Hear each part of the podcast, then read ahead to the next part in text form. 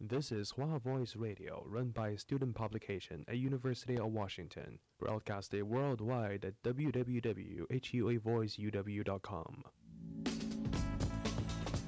服务校园生活，引领多元时尚。引领多元时尚。这里是华盛顿大学，华大华生。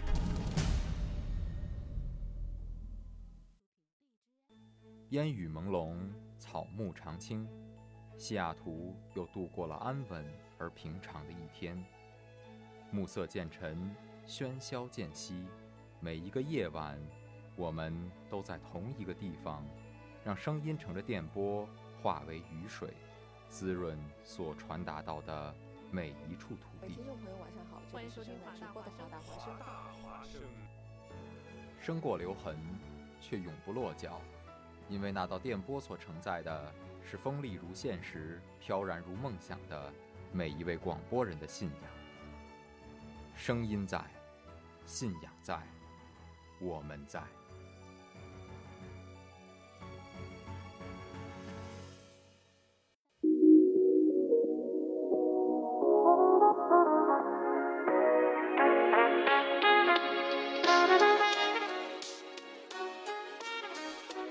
大家好，我是主播 Sky，欢迎回到我们华大华尔街的节目。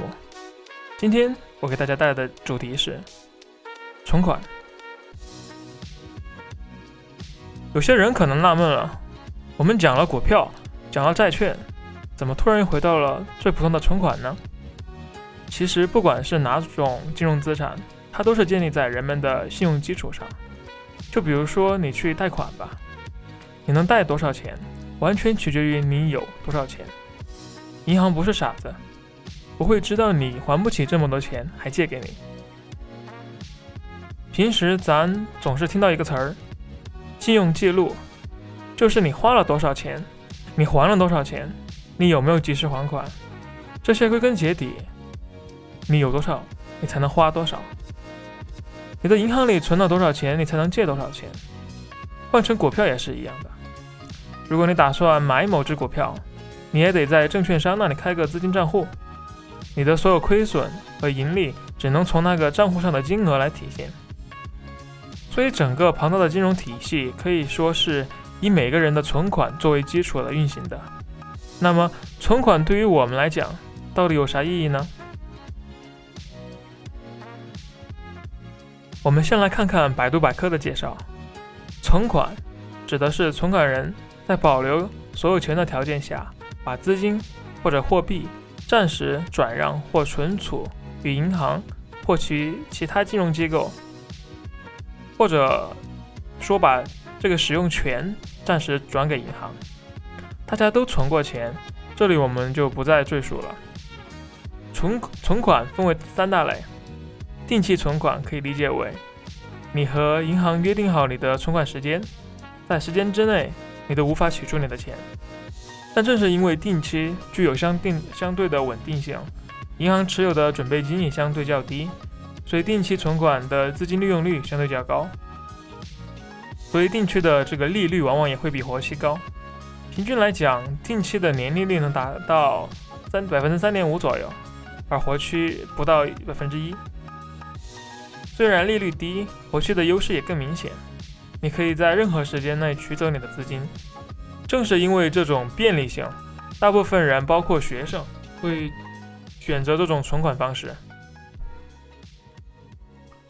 活期存款占货币的供呃整个国家货币供应的最大部分，所以它也是银行最重要的资金来源。而且活期存款它具有货币的支付手段。嗯。我们它具有很强的流通性，你可以用银行卡买单，但你却不能用股票或者用债券来进行结算。还有一种形式叫做通知存款，它是没有约定期限，只需要提前告知银行支取的日期和金额就能提款。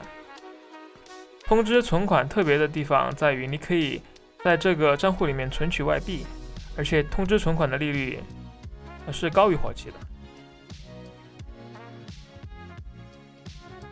说完什么是存款，我们来聊聊为什么选择存款。我们把存银行和其他理财方式做个对比。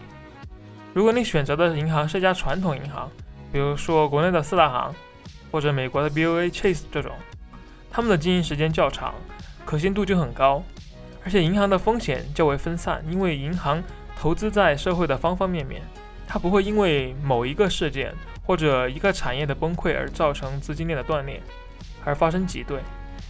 正因为经历了数百年的经营经验，银行在中央银行存的有，呃，存款准备金和签署了存款保险条例，就万一发生了挤兑，就是所有人都跑到银行去取钱的时候，呃，央行会进行调控，会让其他银行借钱给你们的银行，即便是最坏情况，你也完全完全不用担心取不了钱。当然，存钱进银行是不是最保险的理财措施呢？呃，这里我们要聊聊一个概念，叫做通货膨胀。通货膨膨胀顾名思义就是涨、升高了。其实简而言之就是物价升高了。那为啥会升高呢？有些人说肯定是政府乱印钱，让我们的钞票贬值了，物以稀为贵嘛。其实一个正常发展的社会里面，通货膨胀不是坏事，反而象征着整个社会的生产力和购买力的提升。正因为生产力上升，更多人有了钱。有了钱就要买东西，市场上的需求增多了，需求增多了，供给短时间给不上，就会造成价格的上涨。物以稀为贵嘛。社会是层层相扣的。如果说我早上吃了个馒头涨了两毛，那我自己寻思，我卖别人东西的时候是不是也多卖点儿？就这样水涨船高，物价慢慢的就涨上来了。今天一个苹果三块钱，明年这个苹果可能就有五块钱了。那回到我们的资产保值，我们要做的就是，咱能不能让那三块钱，明年也能变成五块钱？如果可以，咱这叫保值；如果超过五块钱，那叫增值；如果没有呢，就贬值了。那把存进银行的钱，它到底能不能抵御贬值呢？我们来看一看一组数据，呃，两千年到二零一二年之间。中国物价累计增长是百分之三十一，而年利率最高的时候是百分之四点一四。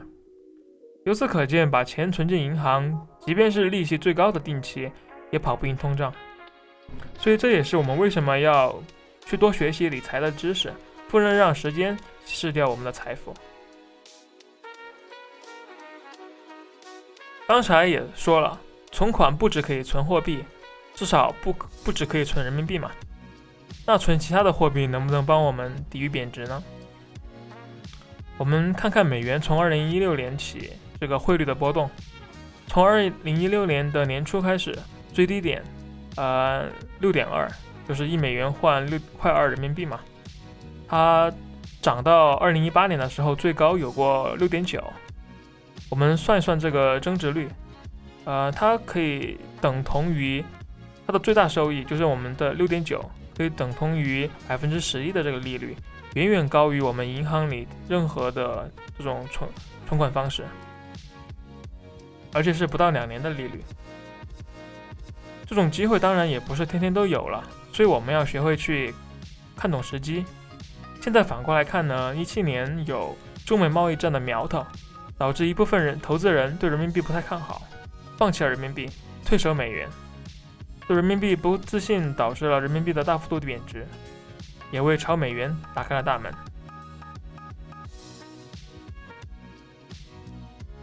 存款虽然保险，却跑不赢通胀；存款虽然频繁，却是金融大厦的地基。看清风险，理性理财，看清局势，探索更多的可能。这一期的华大华尔街就告一段落了，我们下期再会。